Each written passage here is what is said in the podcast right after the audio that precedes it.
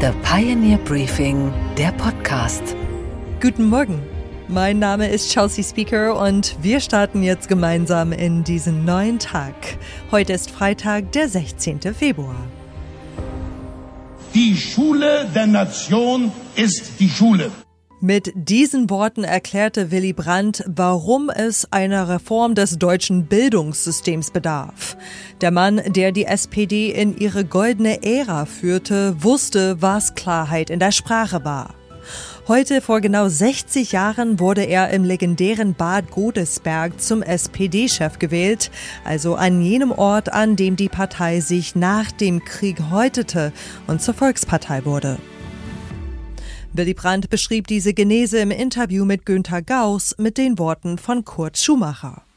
Denn Kurt Schumacher sagte 1946, dies ist nicht einfach eine wiederbegründete Sozialdemokratie, sondern eine neu begründete. Er wollte damit sagen, eine, die zwar anknüpft, die auch unter demselben Namen wieder auftritt wie vor Hitler, die aber die Erfahrungen der Zwischenzeit die Erfahrung mit dem Totalitarismus, mit den Nazis, mit den Kommunisten mitverarbeiten will. Welche drei Dinge kann die heutige SPD von ihm lernen, die mit ihren 15 Prozent in den Umfragen alles Mögliche ist, aber sicher keine Volkspartei mehr? Willy Brandt konnte erstens Kommunikation. Brandt erklärte nicht nur die Reform des Hochschulsystems mit klaren, eindringlichen Worten oder auch Themen wie Ökologie, Strafrecht oder die Reform des Paragraphen 218. Er benannte nach seiner Wahl zum Kanzler auch seine Sicht auf sich selbst und die Rolle seiner Regierung. Wir suchen keine Bewunderer, wir brauchen Menschen, die kritisch mitdenken, mitentscheiden und mitverantworten. Das Selbstbewusstsein das Selbstbewusstsein dieser Regierung wird sich als Toleranz zu erkennen geben. Sie wird, sie wird daher auch jene Solidarität zu schätzen wissen, die sich in Kritik äußert. Wir sind keine Erwählten, wir sind Gewählte. Diese Klarheit erzeugte Vertrauen und gerade davon könnte die heutige SPD wieder mehr gebrauchen. Die ewigen Floskeln von vermeintlicher sozialer Gerechtigkeit, von Doppelwumms und es darf kein Weiter so geben, das alles wirkt eher nebulös. Zweitens, Willy Brandt hatte eine Vision. Seine Außenpolitik hatte eine klare Richtung, die aus dem Kopf von Brandts wichtigstem Mann stammte, Egon Bahr. Dessen Konzept von Wandel durch Annäherung zwischen Ost und West war die Leitlinie der brandtischen Außenpolitik. Sie zog sich wie ein roter Faden durch die zum Teil stürmischen Jahre seiner Kanzlerschaft. Unser Land braucht die Zusammenarbeit und Abstimmung mit dem Westen und die Verständigung mit dem Osten. Zu einem ehrlichen Versuch der Verständigung sind wir bereit, damit die Folgen des Unheils überwunden werden können, das eine verbrecherische Clique über Europa gebracht hat. 20 Jahre nach Gründung der Bundesrepublik Deutschland und der DDR müssen wir ein weiteres Auseinanderleben der deutschen Nation verhindern. Also versuchen, über ein geregeltes Nebeneinander zu einem Miteinander zu kommen. Der heutigen SPD fehlt es an dieser Vision, so hat man oft das Gefühl. Sie wird eher vor sich hergetrieben von immer neuen Krisen. Auf diese Krisen gibt es keine einfachen Antworten, aber ein Masterplan, wie dieses Deutschland in der Zukunft aussehen soll, wäre umso wichtiger. Und drittens, Willy Brandt konnte Emotion. Der Kanzler und SPD-Chef appellierte nicht nur an die Köpfe, sondern auch an die Herzen. Als er das Denkmal für die Opfer des Aufstandes im Warschauer Ghetto besuchte, machte er das, was auch ohne Worte die Menschen erreichte. Unerwartet sinkt Brandt während der Zeremonie auf die Knie. Der Kniefall von Warschau. Das Bild geht um die Welt. War es eine spontane Geste oder vorher geplant? Hans-Jakob Stehle ist sich sicher. Ich stand zufällig ganz daneben und äh, es war eine Überraschung, denn es war ein spontaner Gefühlsausbruch. Emotionen hat man aus der SPD zuletzt selten gehört. Das geht natürlich nicht auf Knopfdruck, aber wenn das Herz der Sozialdemokratie wirklich links schlägt, dann will man es ab und zu auch mal hören. Fazit, man soll Willy Brandt nicht kopieren, das geht ja auch gar nicht. Und das Deutschland heute ist nicht das Deutschland von vor 60 Jahren, aber sich was abschauen, das kann man sich ja trotzdem.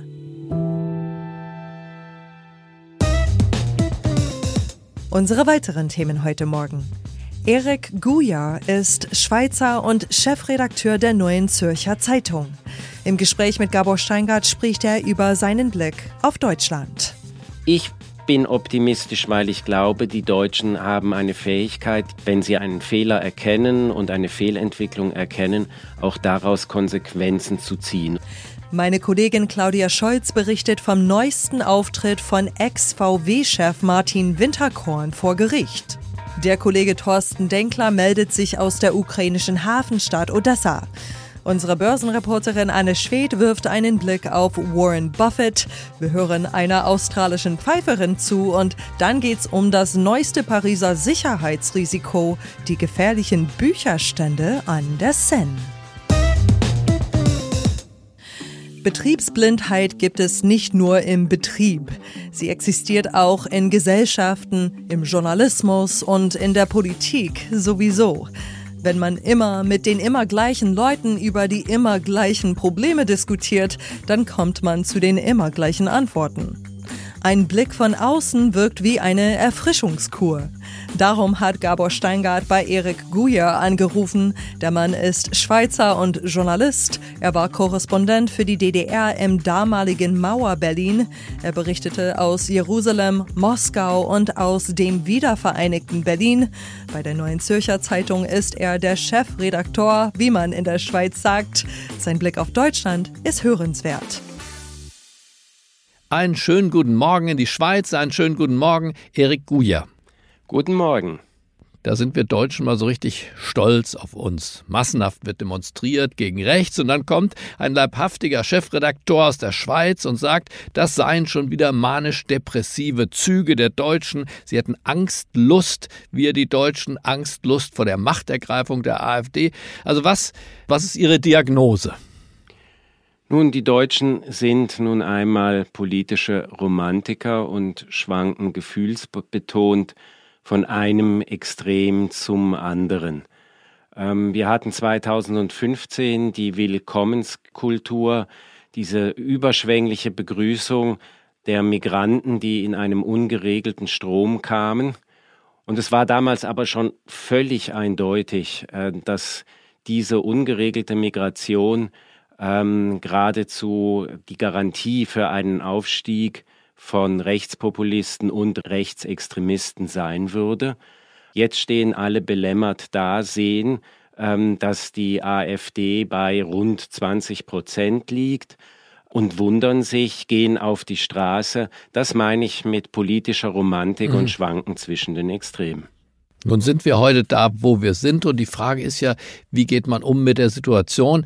Sie raten uns ja, wenn ich das recht lese, zu mehr Gelassenheit.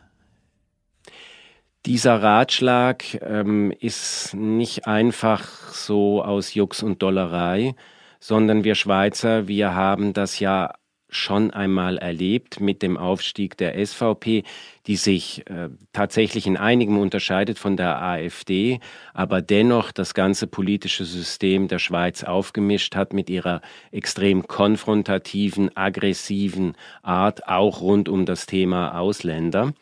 Am Anfang haben alle die SVP bekämpft.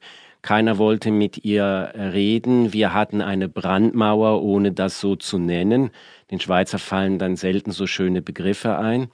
Ähm, also wir haben dasselbe alles schon einmal erlebt. Es hat nicht funktioniert. Seitdem man etwas gelassener mit der SVP umgeht, wächst sie nicht mehr so stark. Sie ist immer noch die stärkste Partei der Schweiz, aber ähm, sie kann in vielem eingegrenzt und eingehegt werden. Und diese Gelassenheit äh, würde ich Deutschland auch wünschen, obwohl ich natürlich genau weiß, dass dies angesichts der deutschen Geschichte und angesichts von zwölf Jahren Nazi-Herrschaft sehr emotional sehr viel schwieriger ist. Man darf sich nicht mit äh, dem Rückgriff auf die Vergangenheit seine Zukunft verbauen.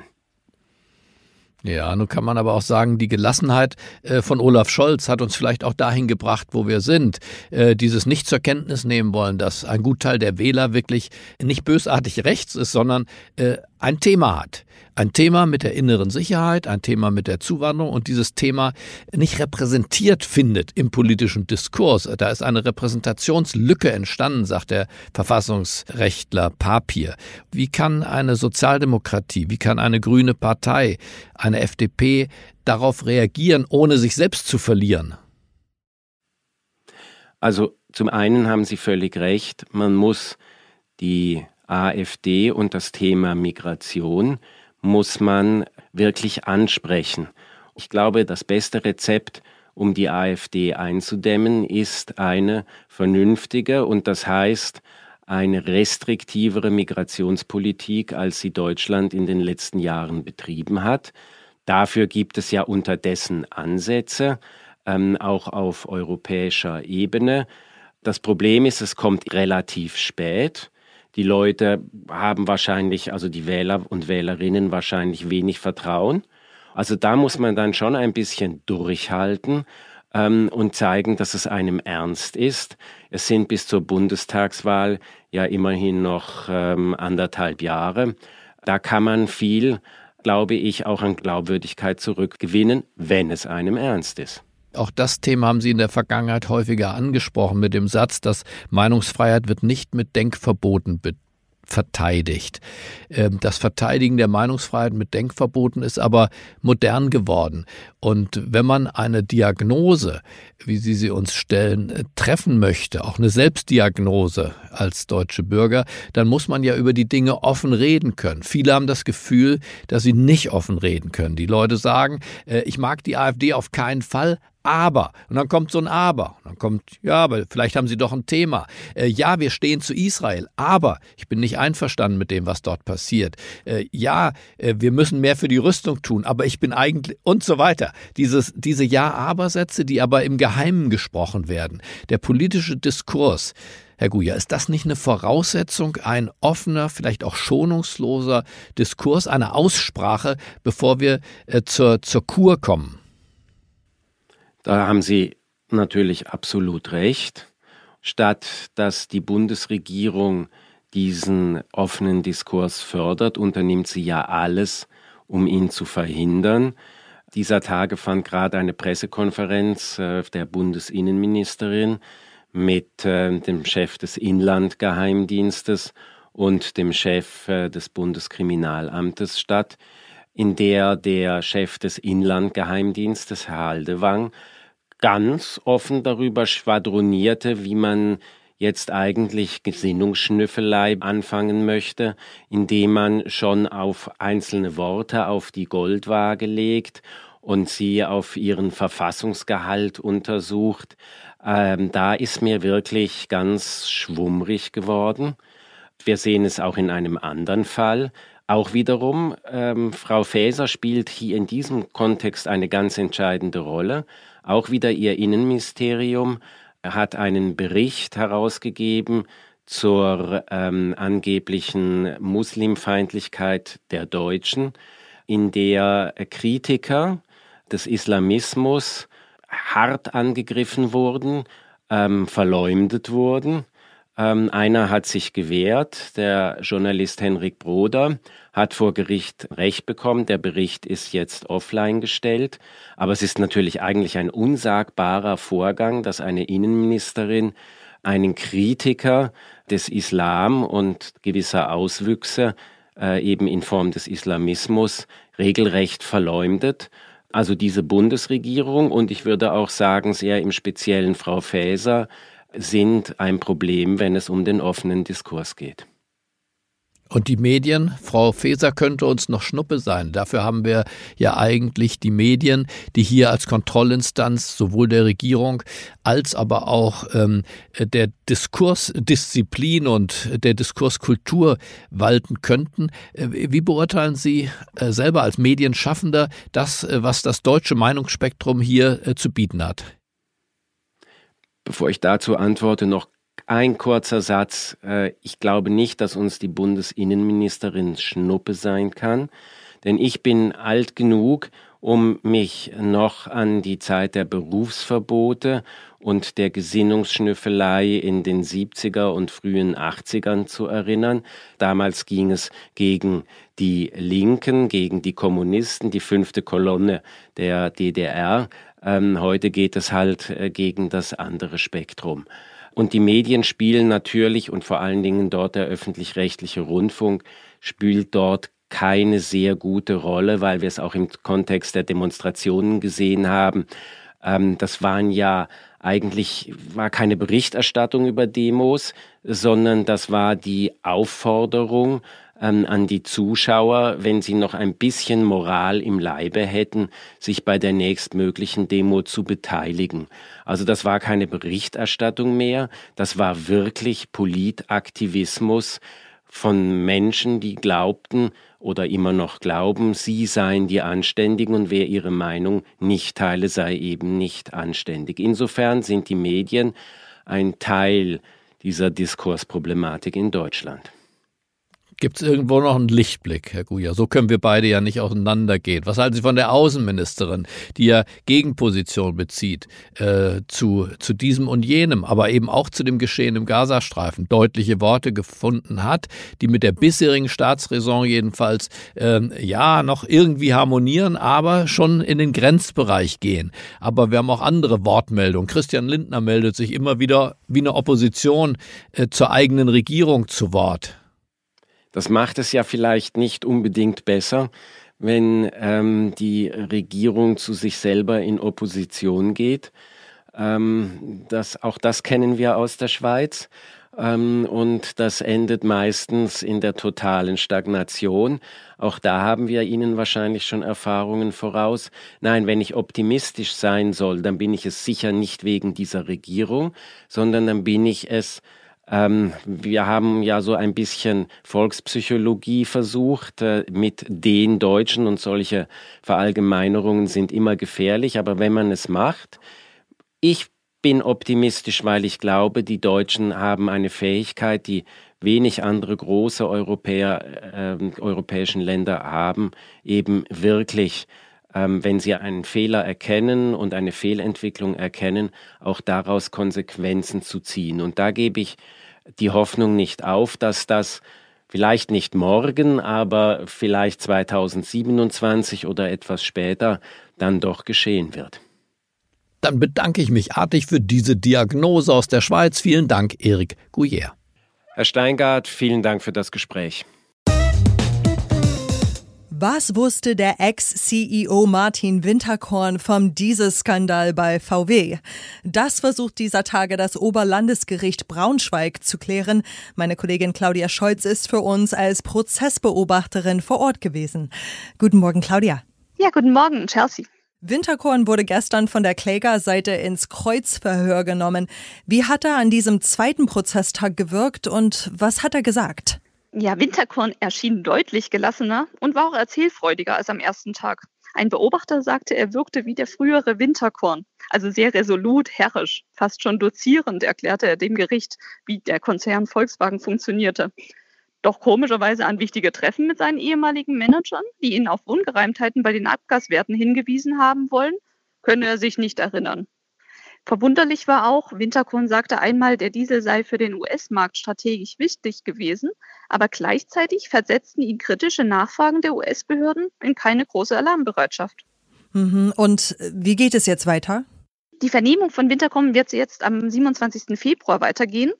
Und generell brauchen die Aktionäre einen ziemlich langen Atem. Die Anwälte der Anleger rechnen erst mit einer Entscheidung nach 2026. Von dem Gericht wurde mal angeregt, ob die beiden Seiten nicht einen Vergleich schließen könnten. Aber es ist noch unklar, ob das gelingt. Das heißt also, weiter warten auf die Wahrheit, falls dieser Prozess sie jemals ans Tageslicht bringt.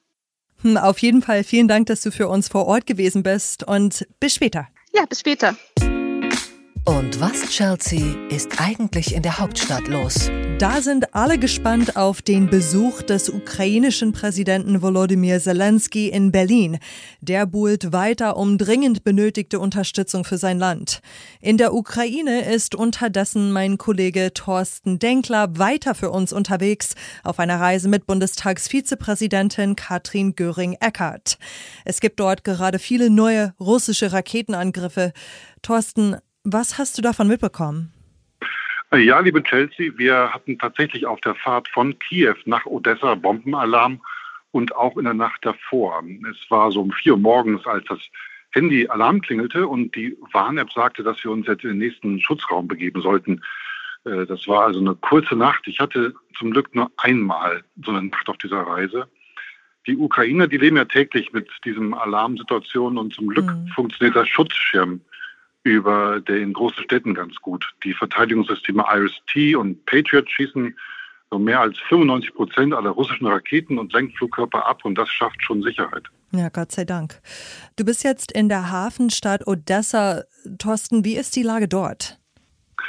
Äh, schwierig. Odessa ist ja viel näher dran an der Front als Kiew und vor allem gibt es hier die große Hafenanlage, du hast es gesagt, die immer wieder Ziel russischer Angriffe ist. Und die Menschen hier, die versuchen ihr Bestes, um mit den Angriffen klarzukommen. Wir haben ja eine Übersetzerin dabei, Valentina, eine sehr, sehr nette ältere Dame und die trifft sich zum Beispiel regelmäßig mit einer Gruppe von Freiwilligen und knüpft abendelang Tarnnetze, mit denen die hm. Flugabwehrsysteme geschützt werden sollen. Sie hat mir auch erzählt, dass sie sich mit dieser Gruppe jeden Samstagmorgen treffen und ans Meer gehen, um dort gemeinsam den Sonnenaufgang zu sehen. Sie sagt, das hilft dir einfach, um für einen Moment zumindest mal den Krieg zu vergessen. Du musst auf dieser Reise auch so viele tragische Schicksale gesehen haben. Ne? Das, ist, das stelle ich mir super, super schwer vor. Ähm, was nimmst du von deiner Reise mit, Thorsten? Sie geht ja heute nach fünf Tagen zu Ende, ne? Äh, genau, sie war ist Montag angefangen mit dem Zug nach Kiew. Was mir vor allem auffällt und was mich sehr ähm, bewundernd macht, ist der große Mut der Ukrainer. Wir in Deutschland, wir diskutieren ja gerne darüber, ob der Krieg noch gewonnen werden kann oder ob die Ukraine nicht besser die besetzten Gebiete aufgibt, um dann mit Putin irgendwie zu verhandeln. Aber daran denkt hier eigentlich niemand. Es gibt äh, eine Kriegsmüdigkeit, das ist richtig, das geben sie auch alle zu. Aber aufgeben, das ist hier für niemanden eine Option. Und alle tun, was sie können, um den Soldaten an der Front irgendwie zu helfen. In Kiew zum Beispiel da haben wir eine Gruppe junger Menschen getroffen, die aus Kerzenwachs, Wellpappe und Konservendosen hunderte von Miniöfen herstellen, mit denen sich die Soldaten in den Gräben an der Front auf eine Tasse Tee äh, treffen können. Äh, diese Öfen brauchen sie, um den Tee aufwärmen zu können. Hm. Jeder macht, was er kann. Ein bisschen von diesem Geist, den würde ich ja manchmal wünschen, auch in der politischen Debatte in Deutschland. Hm, ja, Thorsten, danke für deine Berichte über die Woche jetzt. Pass auf jeden Fall gut auf dich auf und gute Heimreise. Ja. Ich danke dir, Chelsea. Und was ist heute an den Finanzmärkten los? Da sorgt Warren Buffett mal wieder für Aufsehen. Meine Kollegin Anne Schwed an der Wall Street weiß mehr dazu. Guten Morgen, Anne. Was hat der legendäre Investor jetzt wieder gemacht? Guten Morgen, Chelsea. Ja, Warren Buffett hat seine Beteiligung an Apple gekürzt. Das ist echt beachtlich, weil der Konzern für Buffett das mit Abstand erfolgreichste Investment ist. Neue Daten der Börsenaufsicht zeigen, dass er im letzten Quartal einen kleinen Teil seiner Apple-Aktien verkauft hat, nämlich insgesamt 10 Millionen Aktien. Das ist etwas mehr als ein Prozent seiner Beteiligung. Man kann das jetzt als Gewinn mit Namen sehen. Ist auch nicht das erste Mal, dass Buffett Apple-Aktien verkauft hat, aber damals sagt er noch, dass es ein Fehler gewesen sei. Seit 2016 hatte Buffett insgesamt rund 30 Milliarden Dollar in Apple investiert. Seine Anteile sind inzwischen mehr als 174 Milliarden Dollar wert und seine Anhänger scheinen ihm da blind zu vertrauen. Die Berkshire Hathaway Aktie hatte zuletzt die Marke von 600.000 Dollar durchbrochen und ist damit die mit Abstand teuerste Aktie der Welt. Und dann gab es auch noch Zahlen von Coinbase. Wie sehen die aus? Echt sehr gut. Da stand zum ersten Mal seit zwei Jahren wieder ein Profit unterm Strich. Die Kryptobörse kann von dem gestiegenen Interesse an Kryptowährungen profitieren, das ja zuletzt vor allem durch die Zulassung des Bitcoin Spot ETFs befeuert wurde. Der wurde zwar erst im Januar zugelassen, aber bei den Kryptoanlegern hat es schon seit Ende letzten Jahr für eine erhöhte Nachfrage nach Kryptos geführt. Der Bitcoin-Preis legte in den letzten drei Monaten von 2023 um fast 60 Prozent zu. Das führte bei Coinbase zu einer Steigerung der Transaktionsumsätze um rund 64 Prozent. Die Zahlen lagen damit weit über den Erwartungen der Wall Street und des Unternehmens selbst. Coinbase rechnet deshalb jetzt auch mit einem starken laufenden Quartal. Die Coinbase-Aktie legte nachbörslich um 14,3 Prozent zu. Und was, Chelsea, hat dich heute überrascht? dass niedliche Bücherstände als Sicherheitsrisiko eingestuft werden können. Wenn ein Land die Olympischen Spiele ausrichtet, dann tut es alles, sich von seiner besten Seite zu zeigen. Dieses Jahr ist Frankreich dran mit Olympia 2024. Die Vorbereitungen laufen auf Hochtouren. Es sind auch nur noch rund fünf Monate bis zum Auftakt der Spiele. Paris putzt sich raus dass im Zuge dessen die berühmten Bouquinistes die dunkelgrünen Bücherstände an den Ufern der Seine aus Sicherheitsbedenken vorübergehend schließen sollten, das ging den Parisern dann aber doch zu weit. Nicht nur sind sie aus dem Stadtbild gar nicht wegzudenken, die Bouquinistes gehören nebenbei auch noch zum Weltkulturerbe der UNESCO. Jetzt ist der Präsident persönlich eingeschritten und hat ein Machtwort gesprochen, die Stände sollen bleiben. Hier erzählt eine Standinhaberin von ihrem Metier. Besucher an ihrem Stand sind Bücherliebhaber, die ihr häufig tolle Literaturempfehlungen geben. So entdeckt sie ständig neue Autoren. Die Geschichte der Bücherstände reicht bis ins 16. Jahrhundert zurück. Schon damals verkauften Händler ihre Bücher an den Seine-Ufern. Unter Napoleon I. wurden sie offiziell als Gewerbetreibende anerkannt. Die Öffnungszeiten galten von Sonnenaufgang bis Sonnenuntergang. Die Bücherstände haben jeden Tag geöffnet und das seit rund 450 Jahren. Da soll ihnen eine kleine Olympiade doch bitte nicht in die Quere kommen. Und was, Chelsea, geht eigentlich gar nicht? Dass du Pfeife als Beleidigung gilt. Denn für eine Australierin ist genau das die Jobbeschreibung. Heute veröffentlicht die Australierin Molly Lewis, professionelle Pfeiferin, ihr Album On the Lips. Nachdem sie bereits mit mega bekannten Musikern wie Dr. Dre zusammengearbeitet hat und unter anderem mit dem Schauspieler John C. Riley zusammen ein Lied aufgenommen hat, ist das jetzt der nächste große Karriereschritt.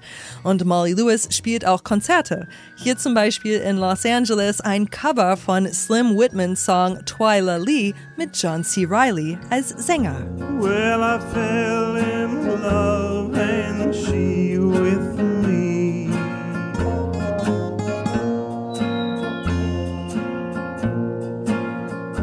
I was happy with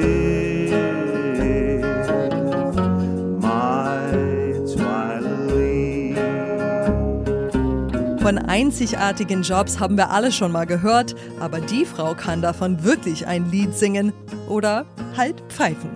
Sie ist mittlerweile 33 Jahre alt und hatte schon als Kind große Begeisterung für das Pfeifen übrig. Nachdem ihr Vater ihr dann einen Pfeifwettbewerb gezeigt hat, zog es sie wirklich in den Bann. Mit ihrer Kunst hat sie es jedenfalls hoch hinaus geschafft. Von dieser pfiffigen Frau hören wir auf jeden Fall noch.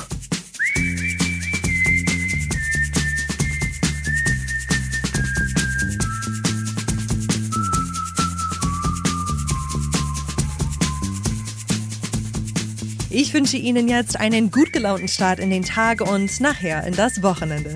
Ich bin Chelsea Speaker und am Montag hören Sie Gabor Steingart hier wieder. Same time, same place.